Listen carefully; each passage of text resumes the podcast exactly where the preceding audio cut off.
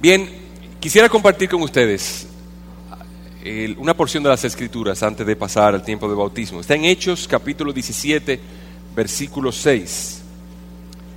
Los que trastornan el mundo o el mundo trastornado.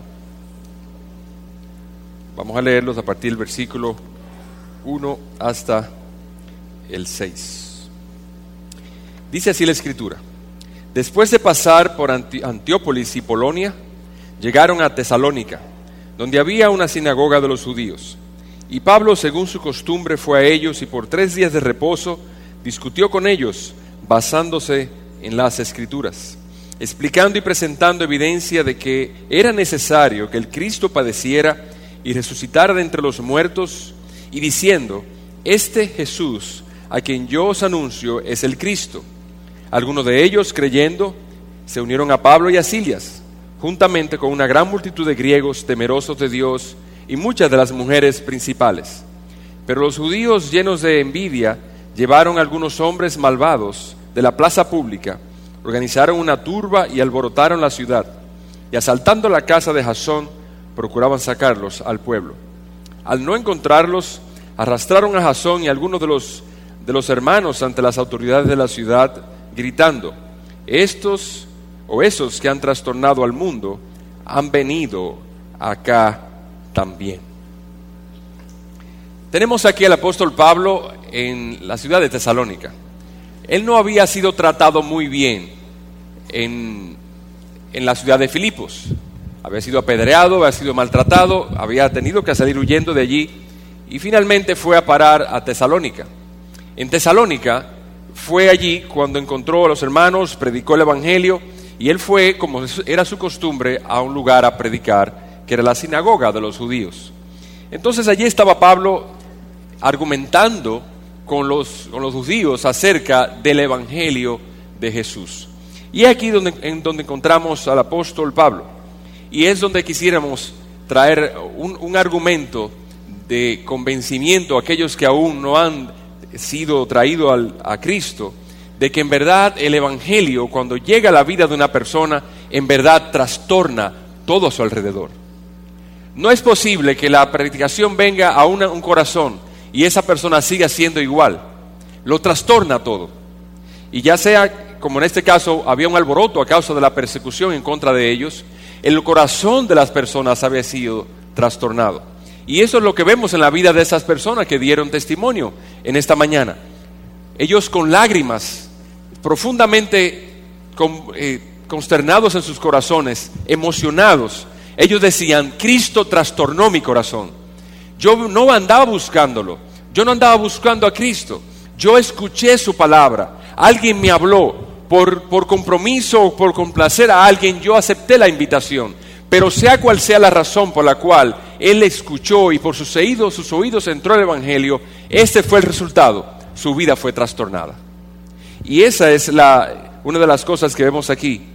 Y a pesar de que es cierto, de que donde quiera que iba el Evangelio había un alboroto, había un trastorno, la razón por la cual ese alboroto se había formado no era por causa de ellos. Ellos no habían trastornado civilmente la ciudad, no habían alborotado las muchedumbres, agitadas sus emociones en contra de algo, en contra de alguien.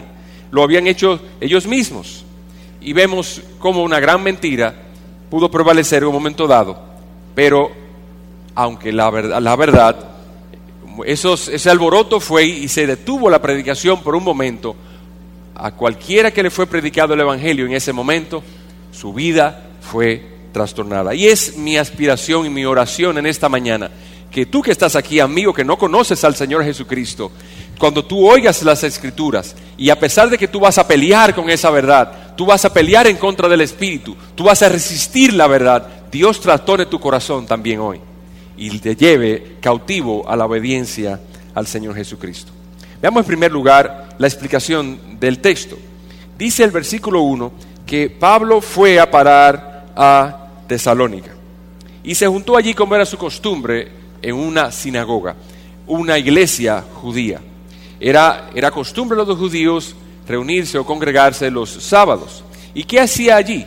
En ese lugar iban a adorar a Dios conforme a la costumbre judía y a la ley ceremonial, el día de reposo. Pablo entonces se juntó allí con ellos. ¿Y qué Pablo les argumentaba? Pablo discutía con ellos, argumentaba con ellos. Y es notable cómo la palabra argumentar o discutir tiene que ver con la palabra razonamiento. Las escrituras, con lo primero que trata en el corazón de una persona es con argumentos. Así que la religión cristiana es, no, no es solamente una religión del corazón, que las personas pudiesen entender que es emocional, es ante todo racional. Entonces, la, fe cristiana es, una, es un asunto de fe y es un asunto de razón. Pablo argumentaba, la palabra argumentación tiene que ver con traer palabras para convencer la mente. La, una persona piensa de una manera y entonces Pablo trae argumentos, trae razonamientos, trae pruebas, usa las escrituras para convencerlos de algo. Entonces las escrituras lo primero que hace es que convence nuestros corazones. Entonces esas personas que, los hermanos que estaban aquí en esta mañana, dando testimonio de la fe en Cristo, ellos nos estaban tratando de convencerlos a ustedes de, de las emociones que ellos tenían. Es cierto que cuando ellos comienzan a llorar, nosotros también tenemos que sacar el pañuelo y comenzar a llorar. Somos, es, es en cierto modo hasta, hasta contagioso, pero ese contagio de sentimientos y emociones pronto pasa. Cuando usted sale de aquí, usted dice, wow, qué bien me sentí en esa iglesia. Cuántos testimonios hermosos. Se me salieron las lágrimas. Pero eso no hace más efecto en usted que cuando usted ve una película romántica. Que cuando ve cualquier cosa que va a un entierro y, y se conmueve del dolor de los familiares. Pero cuando las escrituras vienen al corazón, convence el alma, entonces el corazón es trastornado, porque es iluminado con argumentos, con razonamientos. Las escrituras vienen al corazón y la conciencia es amarrada a la palabra de Dios. Y entonces, aunque nosotros salgamos por ahí, se nos olvida el, día de mañana que escuchamos, la verdad es que el corazón comienza a trastornarse. La oscuridad en el corazón del hombre comienza a desvanecerse. Es como cuando comienza a amanecer en la mañana. Usted sale a las 5 de la mañana, los gallos comienzan a cantar y uno dice, pero ¿por qué que estos gallos cantan? Es que ellos ya perciben la venida del alba. Quebró el alba, no se ve nada, pero espere y en unos pocos minutos, pocas horas, usted va a ver el alba que va a romper, el sol va a salir y va a brillar con, con mucha fuerza. Así es en el corazón de los que escuchan el Evangelio. Así que nosotros en, esta, en este lugar, a propósito, por si tú no lo sabías, amigo que estás aquí, a propósito, estamos haciendo que tú escuches la palabra de Dios, no solamente de nuestros labios que estamos aquí predicando el Evangelio como pastores, nosotros queremos también que tú escuches del labio de aquellos que han sido trastornados antes que nosotros, cómo Dios con argumentos convence el corazón de las personas para que vengan al arrepentimiento. ¿Y sobre qué argumentaba el apóstol Pablo? Versículo 3. Explicando y presentando evidencia. Entonces la, fe cristiana se basa en evidencias, no se basa en emociones, no se, basa, no se, no se basa en, en simples sentimientos, se basa en evidencias. ¿Y qué son las evidencias? Las evidencias son las cosas que tú puedes ver sobre los cuales tú no puedes negar. Algunos de nosotros pudiesen decir, yo no estuve ahí para ver a Cristo crucificado, yo no estuve ahí para ver a Cristo haciendo milagros, yo no, estuve ahí para ver a Cristo sanando a, cojos, haciendo ver a ciegos. Pero si hay una cosa que es una evidencia para ti, es que tú me estás viendo a mí. Si hay una evidencia que tú no puedes negar, es que tú me estás oyendo a mí. Entonces quiere decir que si, si alguien por ahí te puede decir, después que tú salgas de aquí, no, tú no escuchaste nada ese día. Tú no escuchaste. El que estaba ahí no era el pastor Newton. El que, estaba, el que estabas viendo no era el pastor Newton, era una ilusión óptica. ¿Qué usted le va a decir? A mí hay que matarme, pero yo vi ese hombre ahí. Yo escuché a ese hombre decir algo. Entonces eso es evidencia. Y así el apóstol Pablo viene entonces, trae delante de los judíos escépticos que no creen que el Mesías ha venido, él trae evidencias. ¿Y qué evidencias él trae? Versículo 3. Presentando evidencia de que era necesario que el Cristo padeciera y resucitara de entre los muertos. Entonces, la primera evidencia que trae el apóstol Pablo es que Dios había hablado en su palabra que el Cristo, o sea, aquel que iba a ser el mediador entre Dios y los hombres, que iba a ser aquel que Dios había enviado para rescatar a la raza humana del pecado, ese hombre debía sufrir. Eso era contrario, totalmente contrario al pensamiento judío, porque los judíos esperaban un reino terrenal. Ellos pensaban que el Cristo, el Mesías, iba a ser alguien que iba a aparecer con una espada refulgente, con un caballo blanco, eh, lleno de gloria, de esplendor, iba a arrasar con todos los romanos, debajo de los cuales ellos estaban en ese momento. Iba a acabar con todo. ellos van a ser libres, iban a reinar todo el mundo entero. Y cuando ellos Pablo les dice que, que el Cristo había de sufrir, no Pablo, espérate, eso no es lo que yo conozco de las Escrituras. Y Pablo le dice, sí, mira dónde lo dice. Se lo mostró por la escritura. Pero también le dice, Él no solamente iba a morir, también Él iba a resucitar. Entonces, la, vida del Mesías enviado de Dios no iba a acabar en una tumba como cae o como acaba cualquier caudillo que nosotros conocemos. La vida del Cristo acabaría en la tumba, pero terminaría en gloria, porque habría de resucitar. ¿Y qué otra cosa les, les muestra el apóstol Pablo a ellos acerca del Cristo? Que no solamente este Cristo habría de resucitar, morir y resucitar, sino también que este Cristo, su nombre era Jesús.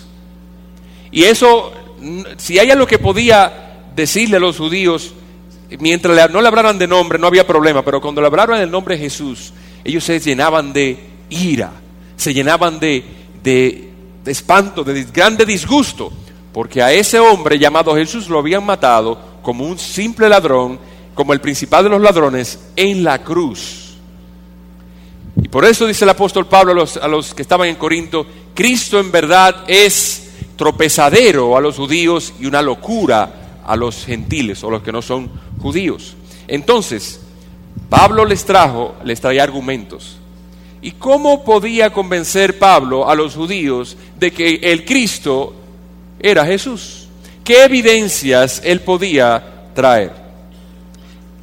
Pablo lo único que debía señalar era algo que ellos tenían en su mente y en su memoria, de cosas que habían visto y habían oído, evidencias de por qué él era el Cristo enviado de Dios. Porque él tenía las señales que estaban escritas por Dios en el Antiguo Testamento, de los cuales llevaría el Cristo cuando vendría. En verdad traía predicación con poder y con su palabra habría de sanar, habría de hacer ver a los ciegos, habría, habría de hacer caminar a los cojos, habría de levantar a muertos, a personas muertas y hacerlos resucitar. Todo eso encajaba con la descripción de Cristo.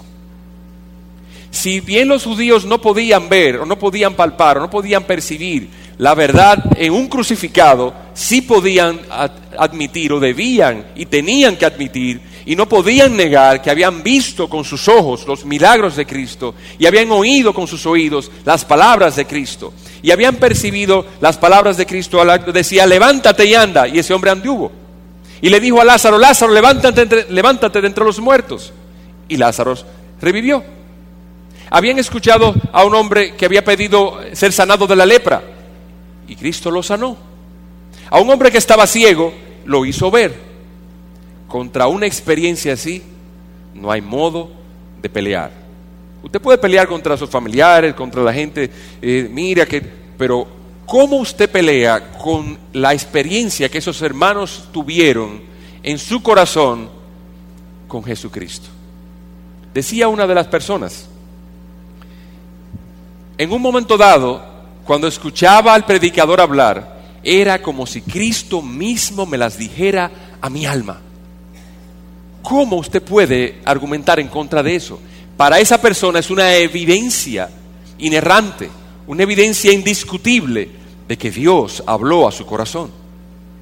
Y Dios habló a su corazón. Y cuando ella va a las escrituras, ve que Dios en verdad habla al corazón que hay una promesa ahí para todo aquel que en él crea no se pierda, sino tenga vida eterna. Y su, y su experiencia no es solamente una experiencia aérea, es una experiencia basada en la palabra inerrante, inefable de Dios, en la palabra eterna de Dios.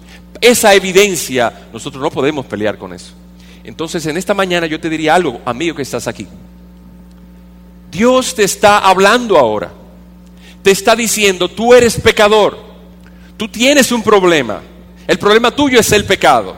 Pero yo he enviado a Cristo a salvarte. Él es la solución. Y esta es la manera que tú puedes recibirlo. Arrepentimiento hacia Dios y fe en el Señor Jesucristo.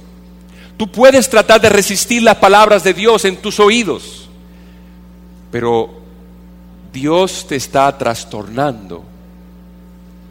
No resistas la palabra del Señor. Eso es lo que quiere que tú escuches. Él te quiere hacer el bien. Y entonces, en lo tocante a lo, a lo que Pablo habló a, a los de Tesalónica, que les trastornó y que él tenía fama de un trastornador, ¿qué es lo que él trastorna? Nuestras palabras no son de locura, son de argumentos, pero son trastornadoras. Los que ustedes escucharon en esta mañana aquí no son gente trastornada, ¿o sí? Son gente conmovida. Son gente conmovida en sus corazones. No son gente trastornada. Ustedes les escucharon hablar con argumentos, les escucharon hablar hilación de pensamientos, les escucharon que estaban leyendo.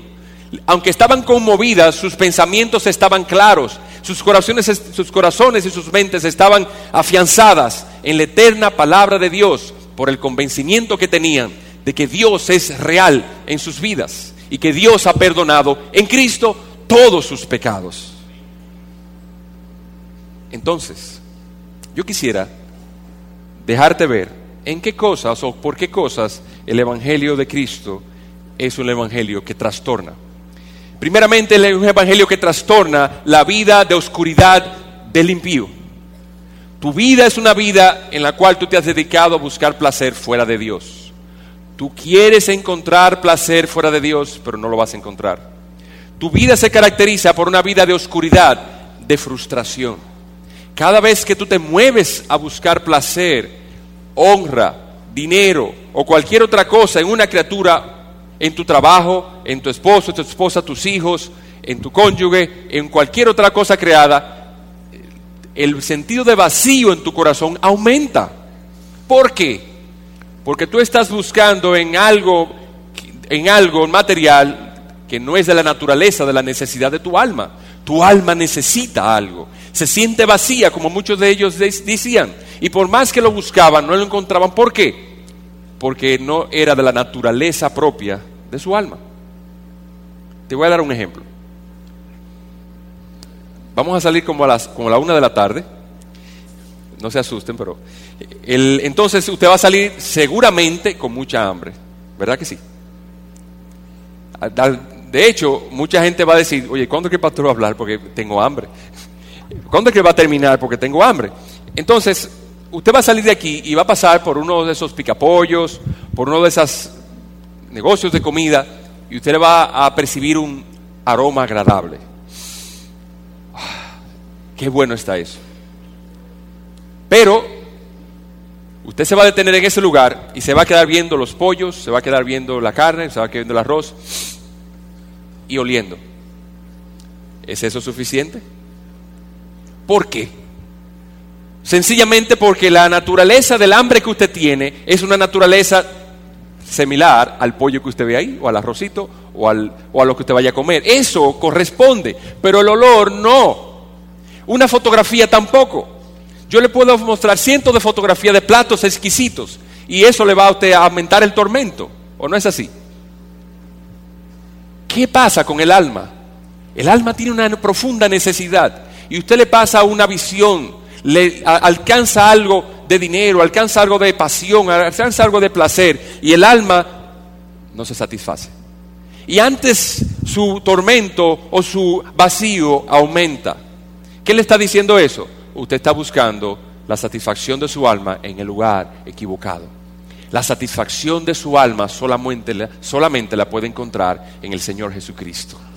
Él es nuestro, nuestra verdadera comida. Decía el Señor Jesucristo, yo soy verdadera comida y verdadera bebida. Cuando nosotros recibimos a Cristo, nuestras almas se llenan, se hinchan y entra por el argumento que Dios nos habla a través de la razón. Entonces Dios trastorna nuestras vidas oscuras y las trastorna para llevarla a una vida de luz. La trastorna nuestra vida vacía para llevarla a una vida plena. Y si nosotros nos negamos a eso, lo que hacemos es que nuestra frustración aumenta. Mientras más queramos encontrar satisfacción fuera del Señor Jesucristo, nuestra, nuestro sentido de frustración aumenta y llega a la desesperación. Algunos de los que estaban dando testimonio decía, para mí solamente había una sola salida, irme de este mundo, morir, quitarme la vida.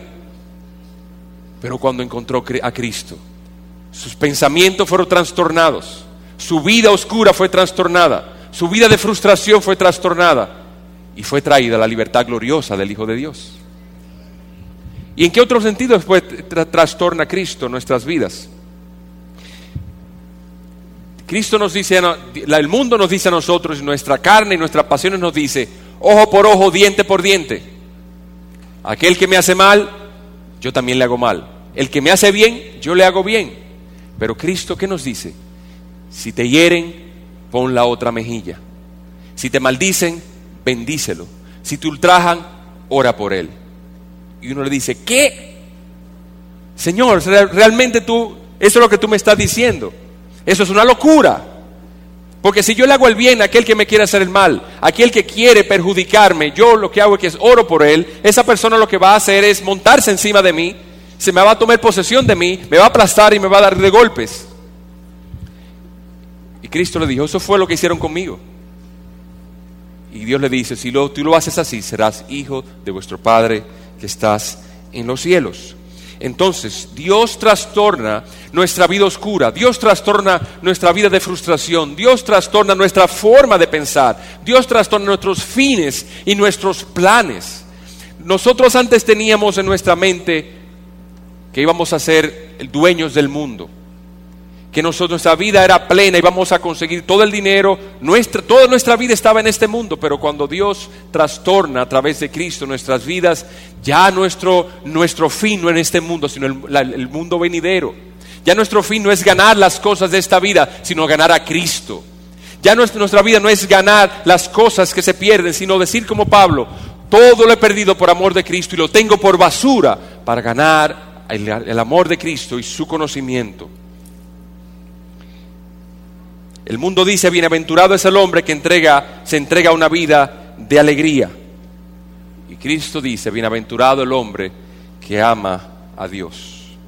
Y dice, decían los judíos a Pablo, estos trastornan el mundo. Ellos han venido acá. Entonces, quisiera concluir con unas palabras de exhortación. Hermano que estás aquí, la vida del cristiano es una vida de, de, estar trastornando constantemente la vida de los demás. ¿Cómo, pastor? ¿Cómo es eso que yo voy a estar trastornando la vida de los demás? Sí. No es posible que alguien a tu alrededor viva sin que su corazón sea trastornado por tus palabras o por tu vida. ¿Por qué? Porque Dios ha dicho que la predicación de la palabra es poder de Dios para salvación. Entonces no es posible que tú vivas en medio de una comunidad en lo cual cuando tú, hables las personas o cuando tú quieras hablar las personas no te escuchen porque tu ejemplo no apoya lo que tú has dicho. Nosotros deberíamos estar predicando a tiempo y fuera de tiempo con nuestras palabras y nuestra conducta. Nosotros no puede ser que tú te estés en tu trabajo meses y meses y meses con alguien al lado y esa persona no sepa que tú eres cristiano. No es posible que esa persona te vea todos los días entrar y salir de tu trabajo y tú no le hayas dicho que, que Cristo, en Cristo hay salvación y vida eterna. Bueno, que pastores que a mí no me dejan predicar en el trabajo y si me ven me votan. No es posible entonces que esa persona esté en, en un trabajo y te vea entrar y salir, conversar y hablar y no vea diferencia entre tú y un impío. Tu, tu, tu comportamiento y tus acciones diarias deben reflejar que Cristo vive en tu corazón. Dice la escritura que el, el creyente es luz del mundo. Y dígame ustedes cómo una luz puede pasar desapercibida cuando se va. Si usted está en un lugar oscuro, se fue la luz, el más mínimo brillo y destello es captado por todo el mundo. ¿Cómo es posible entonces que tú ni siquiera puedes destellar y dar señales de que tú, en Cristo, vive en tu corazón? ¿Has trastornado tú la vida de alguien últimamente predicando el Evangelio? Esa es nuestra meta. Pero es que son muy duros, pastores, que ellos no escuchan. Bueno, mira lo que hacía Pablo. Pablo fue hoy a predicar el Evangelio. No lo escucharon. Fue al otro día. La, otra, la siguiente vez. No lo escucharon. Fue la siguiente vez. Insistía una y una y otra vez. El cristiano que tiene la verdad no puede quedarse callada con ella. Tiene que trastornar el reino de Satanás en el corazón de los demás hombres hasta traerlos a los pies de Cristo. Y tú que estás aquí, amigo, que no, no lo conoces, en verdad estamos hablando de trastornar tu vida. Pero en verdad, la realidad es que quisiéramos arreglar tu vida. Tu vida ahora está trastornada. Si tú te pones a ver en términos de lo que las personas que estaban ahí te hablaron, su vida era un completo desastre, igual que la mía antes de, conocer al Señor. Su vida en verdad era, estaba trastornada. Su mente estaba dislocada. Ellos no sabían qué querían. Su alma estaba vacía. No sabían qué anhelaba. Pero cuando llegó el Evangelio, ¡ah, precioso Evangelio! Gracias Señor por trastornar nuestras vidas. Gracias por dislocar nuestros pensamientos y dirigirlos a Cristo. He aquí, la cruz de Cristo puede parecerte una locura, pero es la, la mayor fuente de bendición y la más gloriosa verdad que jamás haya llegado a nuestros oídos. En este momento la tienes en los tuyos, amigo que estás aquí. ¿Qué vas a hacer con ellos? Y es nuestro ruego y nuestro deseo que Dios no te deje tranquilo, te seque el alma, aflija tu corazón hasta que tú seas llevado, empujado a, ir a Jesucristo a pedir perdón de todos tus pecados. He aquí lo que debes hacer. Ve a Cristo, pide perdón de tus pecados. El deleite de Dios es perdonar. No hay pecado que, pueda, que no pueda ser perdonado. Todo pecado será perdonado a los hombres, dijo el Señor Jesucristo. Y Él murió para salvarnos. Esa es la verdad que quisiera que, que trastorne tu alma. Dios bendiga pues esa palabra y la bendiga en tu corazón. Amén.